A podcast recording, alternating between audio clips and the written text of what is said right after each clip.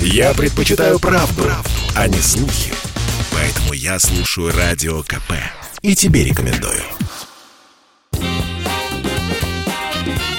Был бы повод. Здравствуйте, я Михаил Антонов, и эта программа «Был бы повод» и рассказ о событиях, которые происходили в этот день, 27 ноября, но в разные годы –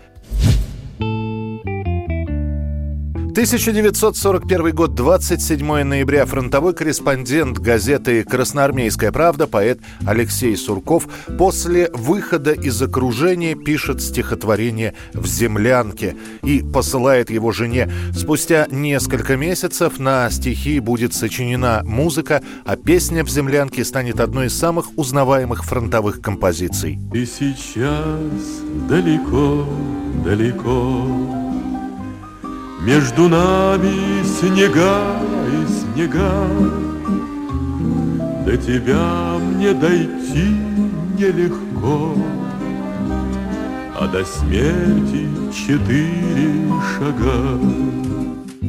В «Землянке» написано после пережитого. Сурков выходил с войсками из окружения, и единственный путь был через минное поле. Часть бойцов подорвалась, у Сурков уцелел. Так и появились строчки «До тебя мне дойти нелегко, а до смерти четыре шага». Когда наступление на Москву будет отбито, а у журналистов случится небольшая передышка, появится обращение композитора Константина Листова с просьбой о текстах для песен. Сурков вспомнил помнит о своем стихотворении, и хотя не верит, что получится что-либо стоящее, он отсылает свои стихи. Через неделю Константин Листов вернулся и исполнил написанную им песню. Присутствующий при этом будущий писатель Евгений Воробьев переписал ноты и текст песни и доставил их в редакцию «Комсомольской правды».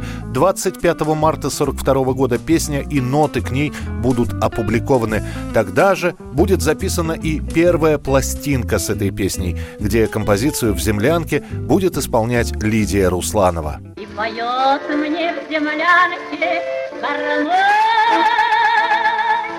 Про улыбку твою и глаза 1967 год. На экранах кинотеатров первый советский фильм ужасов. Зрители, начиная с 27 ноября, толпой идут смотреть на упырей, вурдалаков и мертвую паночку в фильме «Вий». Святкруг, спаси! Святкруг, сохрани! Боже мой! Боже мой! Святкруг, спаси! Спаси! Святкруг, сохрани! Сгинь!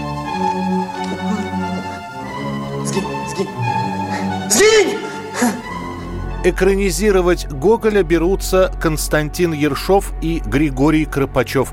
Молодые режиссеры. Им обоим слегка за 30, они учащиеся высших режиссерских курсов, и «Ви» для них первая самостоятельная крупная работа. Однако, когда треть материала уже будет снята, выясняется, что получилось совсем не то, что задумывалось. «Ви» у Ершова и Кропачева – это неспешная, слегка занудная и слишком реалистичная работа – что руководству совершенно не нужно. По их словам, должна получиться сказка для взрослых. На помощь молодым режиссерам отправлен мастер советского кинематографа Александр Птушко, которого сам Дисней приглашал работать на свою студию. Птушко добавляет в фильм динамику, летающий гроб, комбинированные съемки с выползающей из стены нечистью, отдельно придумывается грим для каждого персонажа. В итоге все подручные паночки выглядят действительно устрашающе. Ко мне, упыри!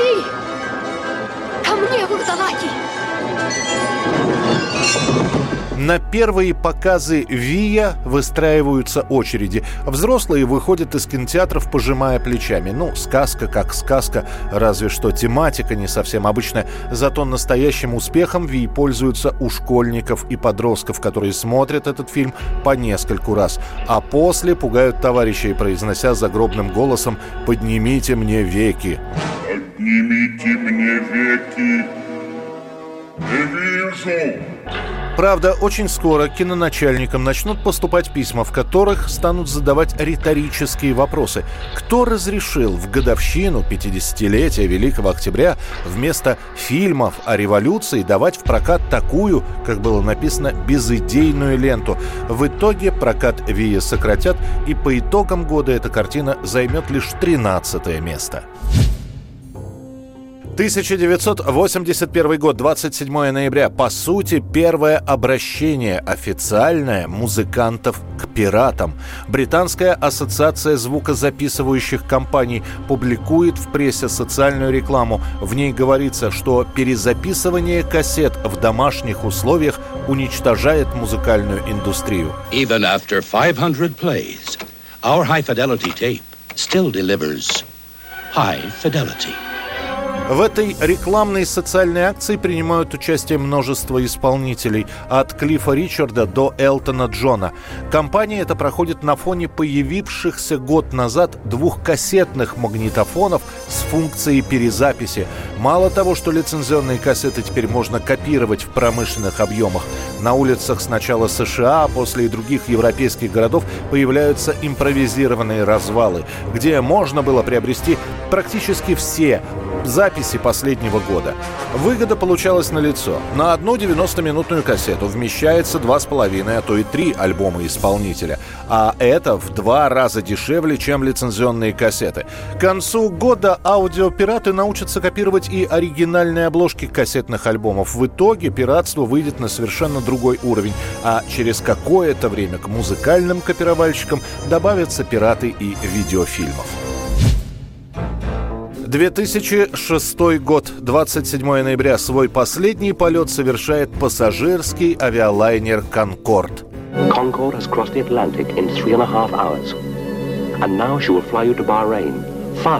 Before. It's all part of taking more care of you, giving you what you need – этот сверхзвуковой британо-французского производства самолет эксплуатируется уже более 30 лет. Если в 70-х «Конкорд» поражал воображение своей мощностью и быстротой, и вообще говорилось, что именно за ним будущее пассажирских авиаперевозок, то к нулевым у этого самолета накопилось слишком много проблем. Эксплуатация «Конкорда» оказалась слишком дорогой. Выяснилось, что летать на тех же «Боингах» дешевле, в то время как подготовка и обслуживание «Конкорда» съедала столько же денег, сколько подготовка и обслуживание пяти обычных самолетов. British.